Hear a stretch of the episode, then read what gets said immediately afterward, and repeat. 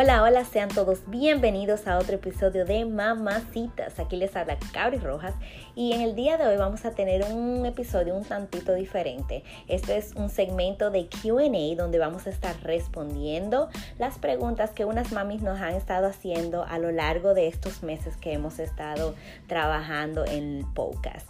Eh, como algunos saben, en el episodio anterior estuvimos reconociendo a esas mamis 2020, algunas que están en su en su trayectoria como madres primeriza y por lo que estuvimos trabajando un proyecto en donde les preguntábamos cuáles eran esos concerns que ellas tenían como mamis primerizas en esta nueva aventura que han de enfrentar. Y al momento de hacer la revaluación de las preguntas nos pudimos dar cuenta que en su mayoría son de carácter médico, por lo que el Señor una vez más se la lució y nos proveyó de dos excelentes profesionales de la salud que nos estarán ayudando a responder todas sus preguntas. Pero antes de darle paso a nuestras doctoras, me gustaría darle una pequeña introducción de los temas que vamos a estar tratando en esta primera parte del QA. Estaremos hablando sobre el embarazo, el parto, la lactancia y la depresión postparto. Así que si usted conoce a alguien que le puede interesar cualquiera de estos temas, siéntase libre para compartirlo. Y sin más preámbulo, vamos a darle paso a la primera doctora. Ella es Ruth Charles, es de la Romana, República Dominicana y es ginecóloga obstetra. Ella estará respondiéndonos algunas de las preguntas. Adelante, Ruth. Buenas bendiciones para todas. Le habla la doctora Ruth Charles, ginecóloga obstetra. La depresión postparto se puede evitar con el apoyo emocional. Esto tiene que ver mucho con el apoyo de sus familiares, al esposo, madre, hermanas y allegados que estén siempre apoyándola en todo momento. El descanso es algo muy importante. Muchas veces las pacientes cuando el bebé duerme, ahí entonces ella aprovechan para hacer sus quehaceres y debe de ser lo contrario. Cuando el bebé duerme, usted también tiene que dormir para que así pueda tener un buen descanso.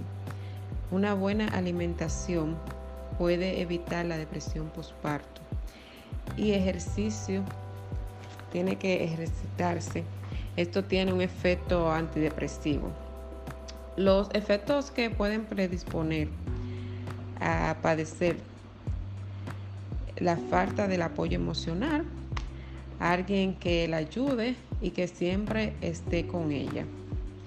Ese es el primordial. Otro de los factores es la edad en pacientes menos de 20 años el embarazo no deseado o una actitud negativa para ella, para el embarazo. El consumo de sustancia tóxica por parte de la madre o fuera, o sea, por parte de la madre y antecedentes patológicos en el embarazo, que la paciente pueda tener alguna patología, llámese diabetes, gestacional, una hipertensión, sea, niveles tensionales elevados, entre otras. Y algunos antecedentes o familiares que hayan tenido una depresión mayor. Para que la paciente no entre en la ansiedad que produce la espera de su final del embarazo, se debe dar consejos positivos, apoyándola en todo momento y teniendo su apoyo especialmente de su ginecólogo y siempre pensar de que su bebé estará bien. El amamantar no produce dolor. Si alguna mamá siente dolor al amamantar, su hijo no está mamando correctamente. Si el bebé mama poco, la madre tendrá poca leche. Mientras más demanda, más producción. Lo ideal es el seno, como ustedes todos lo saben, y el promedio decimos que es de 2 a 3 horas, ya que el vaciado gástrico se produce un aproximado en estas horas, mayormente en los bebés de bajo peso y en los bebés prematuros. Ya en lo que son a término, ya pueden durar más horas o dejárselo de, o sea, dárselo cuando ellos despierten. Ellos usualmente tienen su alarma natural, según el hambre los, de, los determine. A partir del segundo trimestre del embarazo, o sea, a partir de las 12 semanas, es permitido teñirse el pelo. En otro orden, ustedes, mis chicas, pueden tener cualquier tipo de alimentación. O sea, son libres de comer, claro, siempre una dieta saludable. Dieta saludable. Les recomendamos que no coman tantos carbohidratos porque tampoco es bueno tener sobrepeso. Muchas veces, muchas dicen que debemos de comer por dos, pero recuerden, o si no lo saben, la obesidad causa daño. Puede causar daño en ustedes y también en su bebé. Así que lo mejor es tener una dieta balanceada, la grasa, disminuirla y tener una dieta saludable. Se puede. Muchísimas gracias a nuestra querida doctora Ru por haber tomado de su tiempo y compartir con nosotros de sus recomendaciones desde el punto de vista médico. Y para esta segunda parte, eh, para responder las preguntas, vamos a contar con otra doctora, eh, mi querida llamada Julie Jean. Ella es pediatra especialista en desarrollo y comportamiento. Eh, ella es from Kansas City y va a estar respondiendo la segunda parte de las preguntas. Pero antes de pasarle a Julie, quiero hacer un corto anuncio y pedirle a nuestros oyentes que se queden hasta el final porque tenemos un anuncio súper importante que darles a todos. Así que sin más preámbulo, vamos a tener a Julie con la segunda parte ella va a iniciar respondiendo las preguntas acerca sobre las contracciones en el embarazo. Así que adelante, Julie.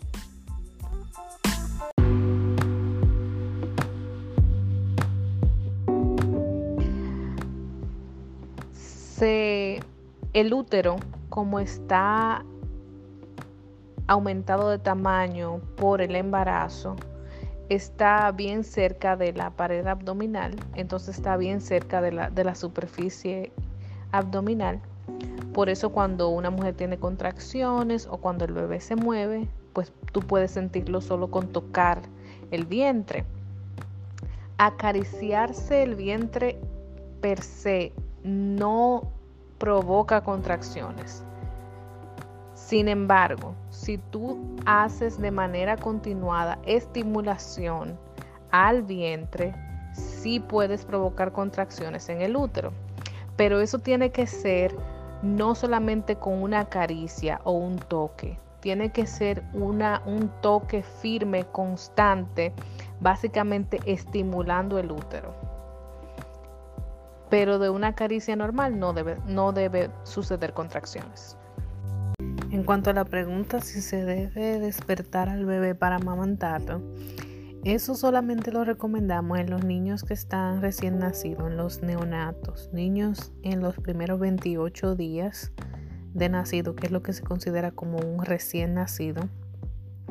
Si el niño está durmiendo más de 3 horas corridas, es importante despertarlo porque a esa edad el niño debe estar comiendo más o menos cada dos horas, dos horas y media. Si han pasado tres horas o más y el niño no despierta para comer, no es bueno esperar porque los niños a esa edad tienen depósitos de grasa muy bajos, por lo que la glucosa en ellos, los niveles de glucosa son muy lábiles y pueden cambiar muy fácilmente, entonces pueden bajar mucho, muy rápido. Y aparte de eso, cuando la glucosa está bajita en un recién nacido, el recién nacido se pone letárgico. Entonces, dejar un niño recién nacido dormir por más de cuatro horas puede ser eh, muy peligroso por el hecho de que si le baja la glucosa va a estar letárgico por lo que va a dormir más y es difícil saber entonces si el niño está bien o no porque puedes, puedes pensar bueno está dormido pero puede ser porque esté, esté letárgico porque también tiene niveles de glucosa bajos. A partir de que el niño ya tiene entre dos y tres meses ya empiezan a tener un patrón de sueño un poquito, no tanto, pero un poquito mejor que el, recién nacido. El patrón no de, no de sueño, sino el patrón de alimentación. Y ya para los cuatro meses sí lo puedes dejar hasta cuatro o cinco horas eh, durmiendo, siempre y cuando el niño haya, se haya alimentado antes de dormir. Para el proceso de la lactación o cuando se le está introduciendo comidas sólidas a los bebés, puede empezar a partir incluso tan temprano como los cuatro meses, pero más frecuentemente alrededor de los seis meses. Uno recomienda que los primeros seis meses haya exclusividad de la leche del seno si la mujer ha podido amamantar o fórmula en la que no haya podido. Lo del amamantar, eso es otro tema que tengo, que veo que hay mucha eh, información ahora acerca de amamantar y todo eso está muy bien, pero hay mujeres a las que no se les hace, imposible y eso también puede eh, afectar la salud mental de la mujer. Eso fue un paréntesis que hice ahí. Pero eh, cuando vaya a introducir sólidos es importante iniciar con vegetales hechos como comida de bebé. Vegetales primero porque si se le empieza con frutas a veces los niños tienen más dificultad aceptando los vegetales. No quiere decir que no lo vayan a aceptar porque todo depende del niño, pero es mejor que aprendan esos eh, sabores o experimenten esos sabores que no son dulces. Cuando vaya a introducir alimentos, siempre recomendamos que si es fruta, eh, por ejemplo, si es un puré de manzana o de banana o de mango, que sea una fruta por semana. Así, si el niño hace algún tipo de reacción alérgica, podemos saber a qué la está haciendo. Por ejemplo, la semana que usted empiece manzana, le da solamente eh, baby food de manzana. Lo puede hacer no necesariamente por una semana, pero puede hacer por 3, 4 días. Cosa que el niño tenga eh, más exposición a la fruta y cuando vaya a introducir la otra, no le siga dando manzana, sino que entonces le pasa a la otra fruta. Ya una vez que usted vea que ah, le fue, perdón, le fue bien con la manzana y la pera, ya sí se la puede dar. Pero en el momento que usted vaya a experimentar con una nueva fruta, trate de hacer esa sola fruta por lo menos por algunos cuatro días. Eh, lo de los cereales, que veo que hay otra pregunta que dice que si los cereales no serán muy dulces. La idea es no añadirle ningún azúcar a los cereales ni a la comida de bebé, ya sea la que se prepara en la casa o la que se compra eh, como computa. No necesita azúcar añadida, se supone que debe tener azúcares naturales. No será muy dulce para tu bebé siempre y cuando no se le añada azúcar. Y esos cereales casi siempre tienen un poquito dulce, pero no tanto por ejemplo, como los cereales de arroz fortificados con hierro, que se le pueden empezar a los niños a partir de los 4 o 5 meses. Y ya que empecé a hablar anteriormente de lo del amamantar, lo ideal es que todas las mujeres puedan darle del seno a sus hijos. Eso es lo ideal. En la vida real no siempre pasa. También cambia mucho de un embarazo a otro. Y hay mujeres que con un embarazo no pudieron darle seno a sus hijos, pero con otros sí. Por eso es importante que no entiendan o interpreten que si no funcionó con su primer hijo o con sus dos primeros hijos, no quiere decir que no vaya a funcionar con el tercero. Es bueno tener una consultante de lactación eh, hay muchas ligas de la leche alrededor del mundo para apoyar a las madres que estén amamantando a sus hijos.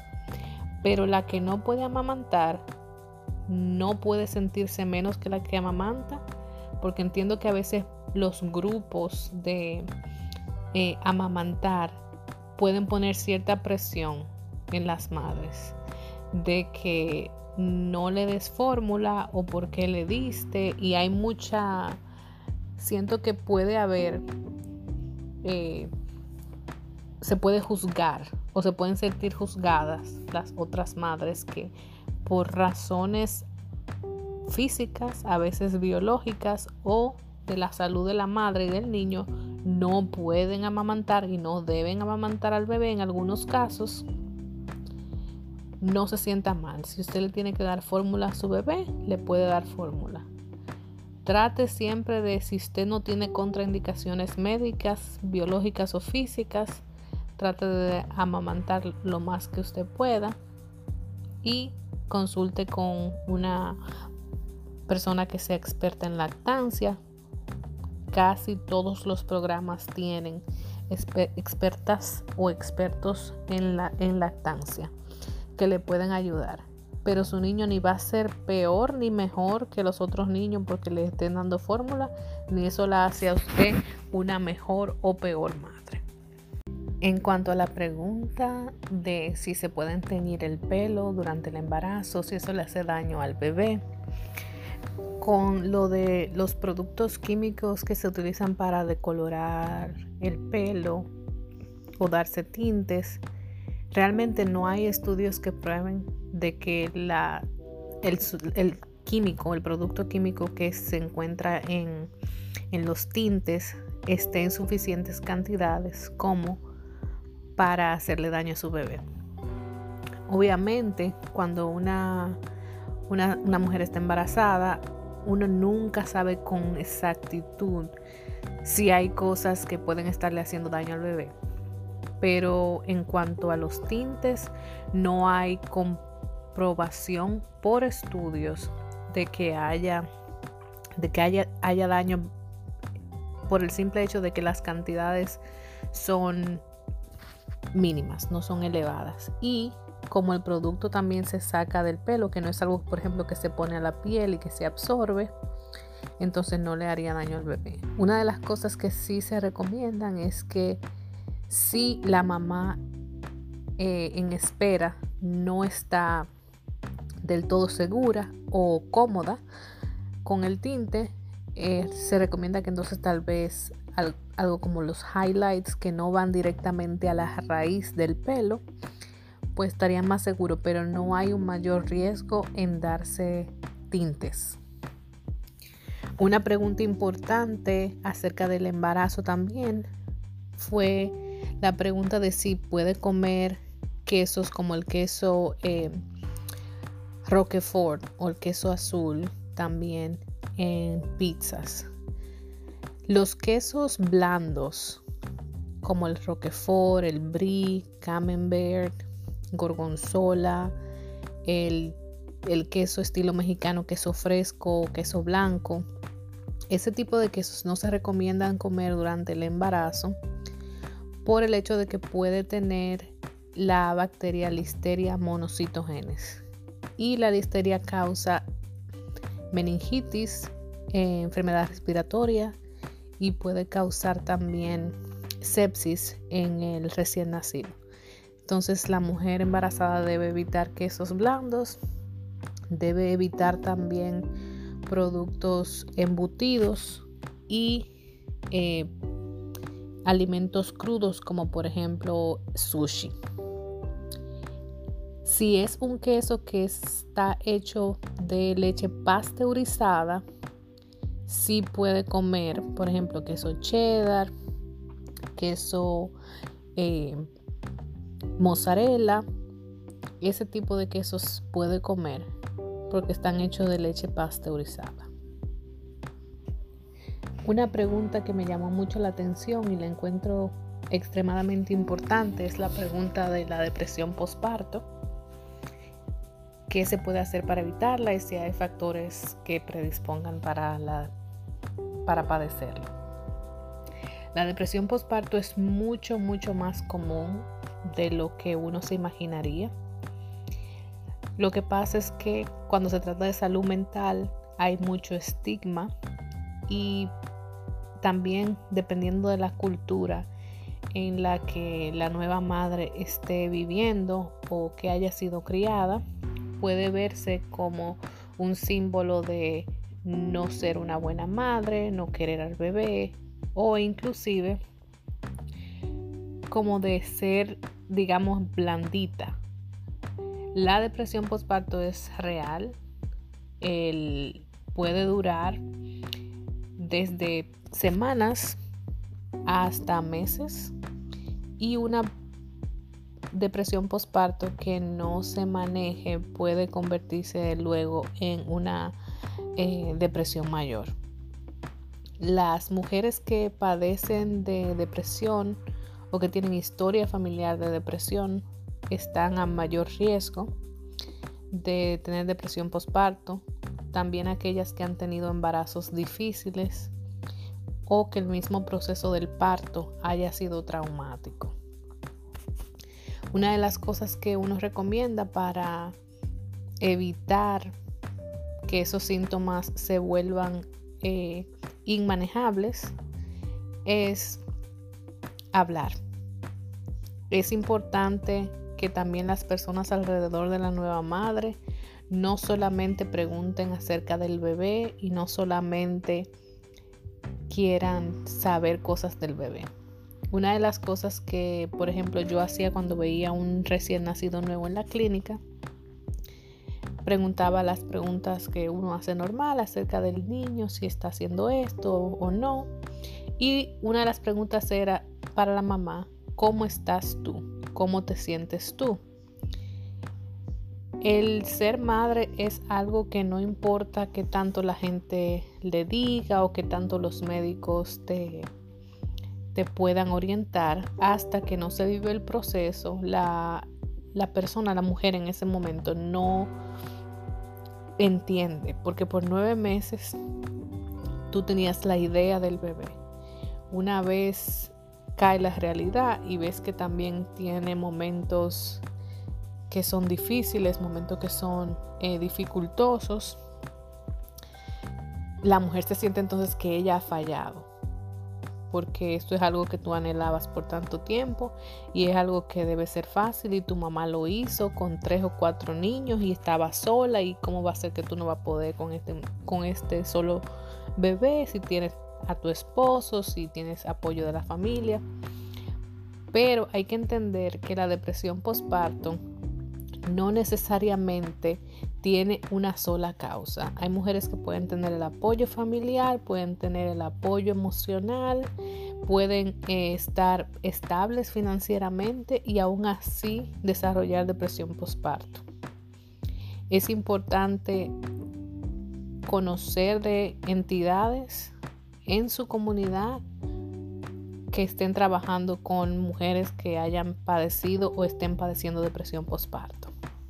Es importante también preguntarle a su médico, en ese caso a su ginecobstetra, antes de desarrollar. Uno no puede predecir qué mujeres van a desarrollar depresión postparto y quiénes no. Pero definitivamente tener recursos a la mano antes de que suceda es importante. Porque en el estado, una vez cae la mujer en el estado de depresión, puede ser un poquito más difícil motivarse a buscar recursos eh, en la comunidad que puedan ayudarle. Otra cosa es sacar tiempo para usted como madre.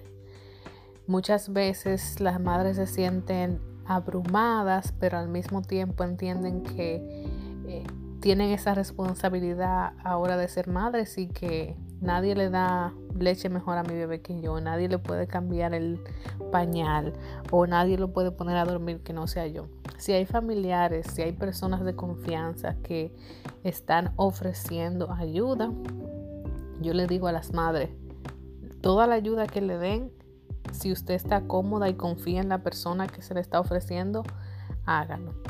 Lo otro es que muchas veces las personas no saben cómo ayudar y le dicen a la recién parida, ay, lo que tú necesites, dime.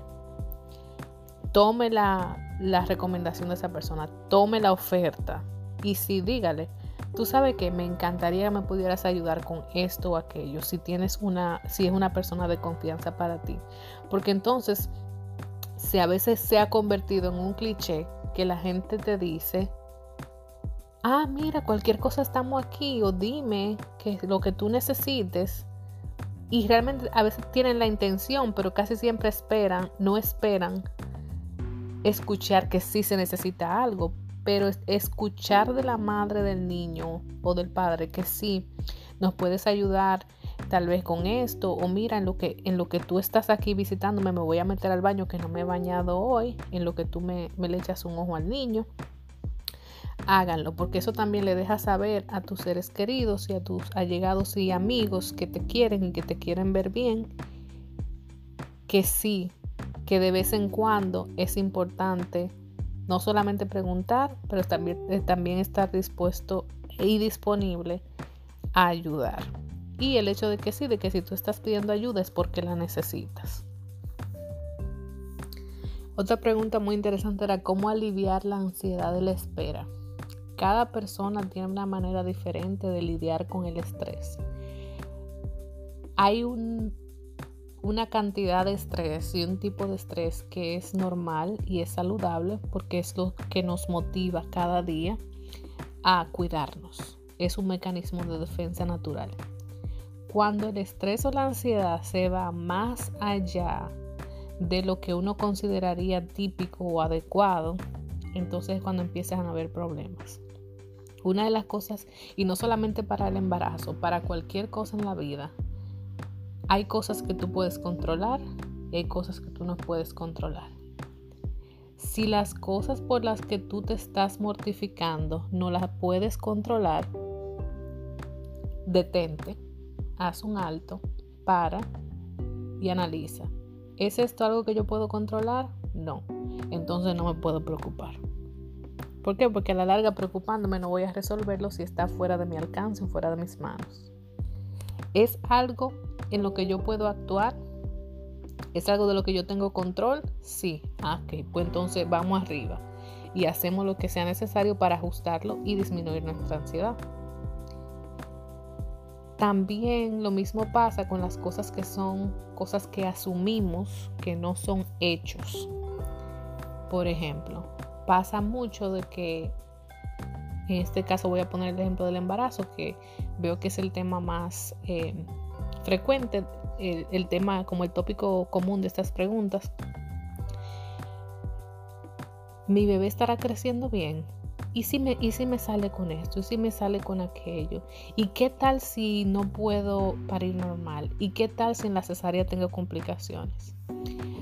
A menos que eso no sea ahora mismo un hecho, no hay razón para preocuparse o hay razón, pero no, no te sirve de nada preocuparte porque si es algo que no ha pasado, mientras tanto tú estás perdiendo tiempo, energía que le puedes estar dedicando a leerle a tu bebé, que sí se le puede leer a los niños aun cuando están en el vientre.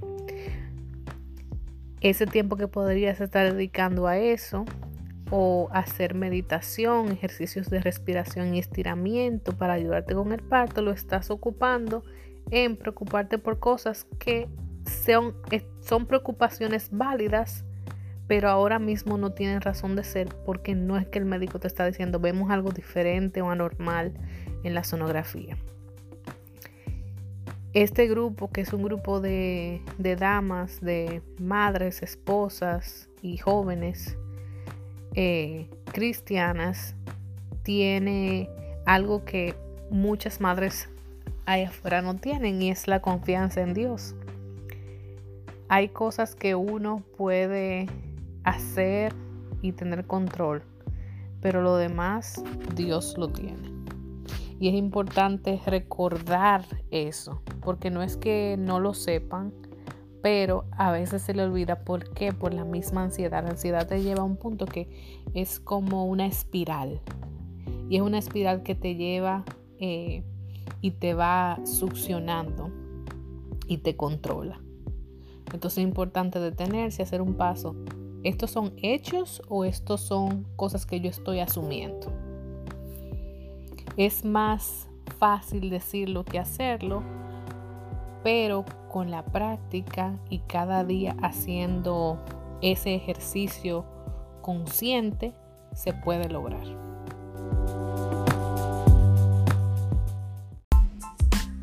Wow, excelente. Mil gracias, nuevamente mil gracias Julie por haber compartido con nosotros y hacer este episodio posible. El tomar de tu tiempo para dar respuestas tan concentradas y detalladas y la parte que más me encantó fue la final con esa lección cristocéntrica donde se decía a las mami que no se preocupen por las cosas que no pueden controlar, sino más bien que descansen, se tranquilicen y sigan confiando en Dios que Él tiene control de todo. Y yo realmente no puedo esperar para la segunda parte eh, de este QA ellas respondieron lo que fueron las preguntas desde el punto de vista médico, por lo que le damos gracias a Dios que nos proveyó precisamente de estas dos profesionales de la salud, una ginecóloga y la otra pediatra, las cuales desde su punto de vista compartieron sus respuestas y espero que sean de, beneficio para las mamis que puedan responder las preguntas que se estaban haciendo.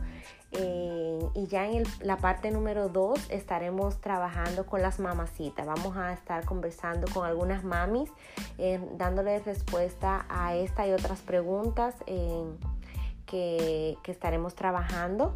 el anuncito que tenía para todos es que con este QA damos paso a lo que es la segunda temporada de Mamacitas. Eh, estaremos abriendo una nueva temporada con una dinámica diferente.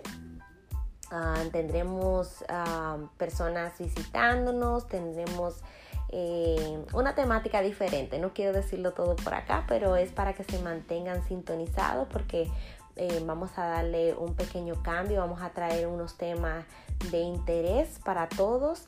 Eh, y como le estaba diciendo sigan eh, les agradecemos a todas las mamis que, que siempre apoyan y que siempre colaboran con sus preguntas esto nos ayuda a mantenernos ocupados y a, seguir trabajando en lo que nos gusta. Eh, por ahí viene un tema sobre la lactancia a nuestras mami que están amamantando. Queremos darle este tema. Y como decía, esto no es solamente para las mamis. Esto también es para los papis, porque como eh, ustedes saben, el, el, el motherhood eh, no es solamente de la madre, es de dos. El criar a nuestros hijos no es solamente de la mamá, sino de la mamá y el papá. Y si el papá comprende los temas que son de importancia para la mamá, pues entonces podemos trabajar en equipo y, y salimos todos beneficiados. Así que si usted conoce de una mami, si usted conoce de un futuro papi también puede compartirle esta información. Mientras él sepa la información, pues será mucho mejor. Algo que le voy a compartir en cuanto a esto para sacar de este tabú de que oh, en temas del embarazo solo le incumbe a las mujeres. Déjenme decirle que no es así. Nosotros trabajábamos como consejeras lactantes y en nuestros grupos, en nuestras secciones, era, era era de mucha satisfacción el ver a los papás acompañando a sus esposas eh, a, las secciones, porque de esa manera ellos podían compartir, wow, que, que, importante información se provee y así cuando sucedan ciertas cosas, pues entonces ellos pueden tener un poquito más de comprensión en cuanto al estado de, la mami. una vez uno tiene al bebé, hay muchas cosas que cambian y es bueno que no solamente la mami tenga la información, sino que también el papá esté informado de eso. Así que ya ustedes saben, pueden compartir esto con los futuros papis, con las futuras mamis, con aquellas que ya están en este plan y las que son jóvenes y todavía ni se han casado, pues tienen esa información a mano para cuando le toque. Así que ya saben, si tienen alguna pregunta, consejo o sugerencia de algún tema que les gustaría que platicáramos en particular, no olviden escribirnos, ya sea por email, uh, nos puede contactar en Instagram, Facebook o aquí mismo en esta aplicación. Para los que no saben, eh, cuando usted entra al app de Anchor, entonces tiene una mensajería de voz donde puede dejar sus mensajes. Aprovecho y le doy gracias a aquellos que han dejado sus mensajes, dejándonos feedbacks de, de la programación, del contenido y que nos alientan a seguir trabajando mil gracias para todos ustedes. Eh, nada, nos vemos para el próximo episodio y chaito.